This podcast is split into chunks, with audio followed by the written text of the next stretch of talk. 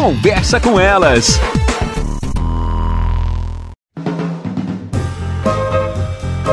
Olá, eu sou Cristiane Finger, jornalista. Ana Paula Lundegren, psicóloga. Estamos começando mais um Conversa, Conversa com, com elas. Tem dias, tem momentos da vida que parece que tudo dá errado. Começa torto, né? Tu estaciona numa vaga e multado. Já me aconteceu. Tu coloca uma camisa branca, o café cai em cima. Tem esses dias, essas fases da vida meio tortas.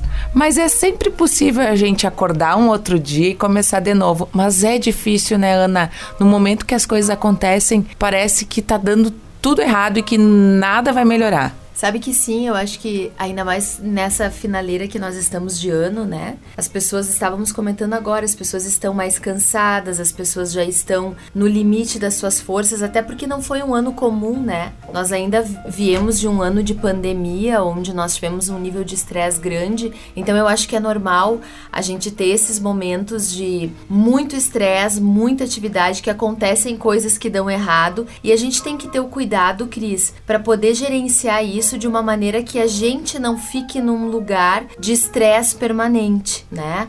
Essas coisas podem acontecer. O que que acaba, o que que acaba, o que que a gente acaba notando? Quando nós estamos num momento mais crítico da vida, mais cheio de coisas para fazer, um momento mais estressante, nós temos menos tolerância para essas questões quando elas acontecem. Então, Quanto mais nós pudermos descansar a mente, uh, nos manter em alguma medida uh, bem do ponto de vista emocional e saudável psiquicamente, melhor nós conseguimos lidar com tudo isso. Considerando que esse período que nós estamos vivendo é um período em que a maioria de nós já está literalmente precisando de férias, porque o ano foi muito puxado, foi cansativo e nós estamos efetivamente nos últimos dias do ano. Então há que se ter um pouquinho mais de tolerância para podermos passar essas festas, esse final de ano e entrarmos no próximo ano com gás. Brincam até em alguns memes na internet, né?